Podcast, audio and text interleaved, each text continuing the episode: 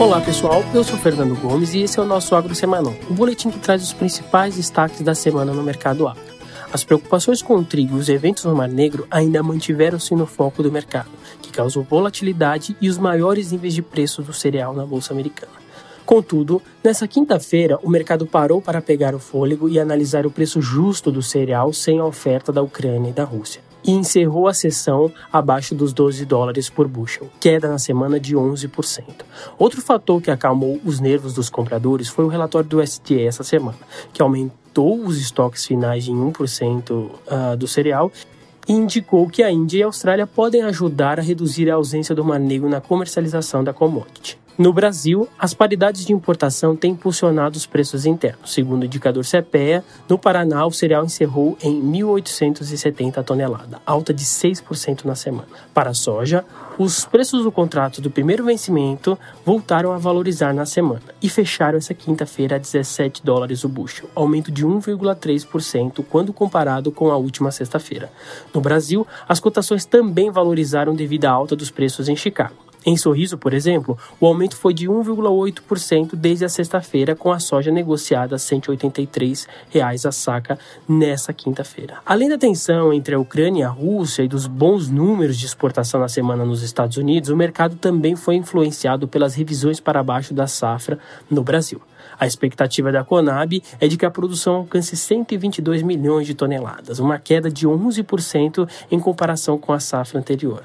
Na quarta-feira, a USDA reduziu a previsão para a safra de soja no Brasil de 134 milhões para 127 milhões de toneladas. No caso do milho, os preços em Chicago se mantiveram praticamente estáveis, fechando essa quinta-feira a 7,58 dólares por bushel, quando comparados com a última sexta-feira. Já as cotações nas praças locais apresentaram valorização ainda como reflexo da estiagem na primeira safra da região sul e também do aparente aumento da atratividade das exportações. Em Campinas, o milho fechou a quinta-feira cotado a 101 reais a saca, alta de 3,3 na semana.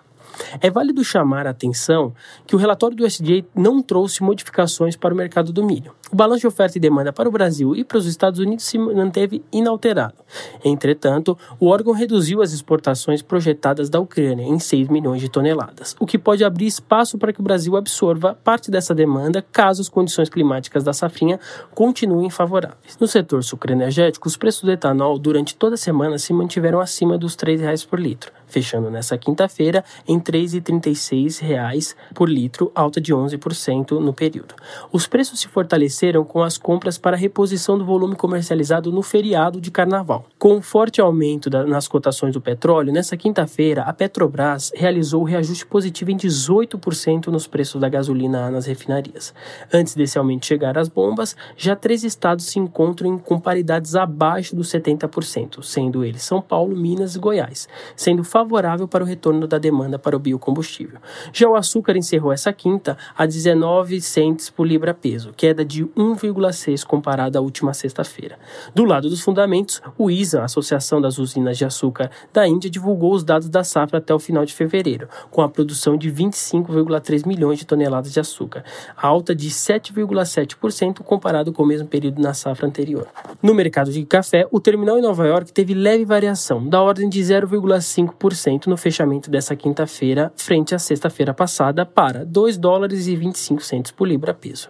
A preocupação com os efeitos negativos da guerra sobre o consumo impediu uma recuperação mais significativa. Com isso, o preço ao produtor seguiu na faixa de 1.306 a saca, queda de 1,5% na semana e o Conilon recuou para os 746 reais a saca, 2,8% menor frente à sexta-feira passada. A Safras de Mercado divulgou que a comercialização da safra 21-22 alcançou 89% até quinta-feira, contra 86% no mês anterior e 87% no, no mesmo período do ano passado. O percentual é de 87% no caso do Arábica e 94% no caso do Conilon. Nas proteínas animais, o boi gordo teve uma semana positiva, com a arroba em São Paulo fechando a quinta-feira em 345 reais, alta de 1,2% desde a última sexta. Já no mercado futuro do boi, os contratos com vencimento mais curto cederam cerca de 0,5%, mas em julho de 22 em diante subiram, com destaque para outubro, que alcançou os 349 reais a arroba,